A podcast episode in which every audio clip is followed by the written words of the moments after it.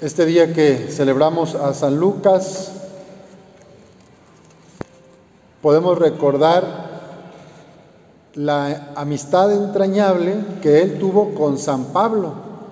San Pablo, que fue el gran predicador y apóstol de los gentiles, el, que salió del ámbito judío para predicar el Evangelio de Jesús a los paganos. Pues Lucas fue compañero de correrías de San Pablo y de aventuras. Lucas era griego y era médico de profesión, amante de los libros y de la historia. Entonces, por eso le agradecemos a Dios, pues que inspirado por el Espíritu Santo escribiera todo ese evangelio, el de Lucas y los hechos de los apóstoles que tratan de la primera iglesia, de la comunidad primitiva de los cristianos. En la primera lectura estamos eh, viendo un texto donde se habla de que San Pablo encontró oposición a su predicación y le dice que el único que le acompañaba era Lucas. Había mandado a otros a diferentes lugares. Crescencio se fue a Galacia y Tito a Dalmacia. Y le dice a Timoteo, Pablo en la carta le dice, trae a Marcos contigo, porque él me será muy útil en mis tareas. Cuando vengas, tráeme el abrigo que dejé en Troade en la casa de Carpo. Dense cuenta de las relaciones y de los apoyos que tenía la primera comunidad. Había gente que daba su tiempo, que prestaba sus casas, para que la noticia del Evangelio de Jesucristo se difundiera. Pero así como había gente que facilitaba la misión, que ayudaba al impulso de la evangelización, hubo también oposición. Alejandro el Herrero me ha hecho mucho daño. Cuídate de él, pues se ha opuesto tenazmente a nuestra predicación. Entonces Pablo y la primera iglesia, los primeros evangelizadores, hombres y mujeres, también encontraban oposición, adversarios, dificultades. Dice Pablo que la primera vez que se defendió ante el tribunal, nadie lo ayudó. Todos me abandonaron. Ahí Pablo empezó a sentir lo, un poquito de lo que sentiría Jesús en el huerto de Getsemaní, cuando se sintió abandonado por todos sus hermanos. Y en el Evangelio vemos a Jesús designando a otros 72 discípulos para llevar las buenas noticias del reino de Dios, que hay un Padre que nos ama, que nos perdona y que espera que vivamos en paz, en justicia y en santidad. Y les da algunas recomendaciones, como por ejemplo, no lleven ni dinero ni moral, ni sandalias, no pongan sus seguridades en lo material, les está diciendo, ustedes abandónense al amor del Padre y hagan lo que esté en sus manos. Cuando entren en una casa, deseenles la paz, digan, la paz esté con ustedes. Esta lectura la utilizamos en la iglesia cuando toca bendecir una casa. Es la que propone la iglesia para bendición de casa. Entramos con la familia, el sacerdote, y hace una pequeña celebración con esta lectura.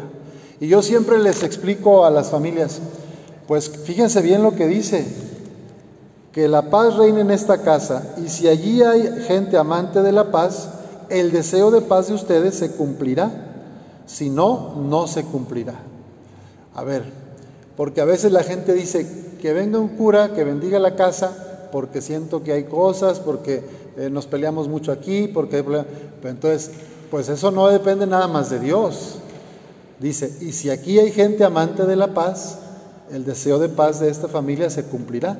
Entonces, si yo quiero que en mi casa haya paz, si yo quiero que en mis relaciones familiares haya paz, claro que pido la bendición de Dios, pero también necesito cooperar, poner de mi parte y para pues para ya no maltratar, insultar, cuestionar o criticar gratuitamente a alguien que no piensa como yo o al esposo que ya me tiene cansada, o a la mujer que ya me hartó, etc.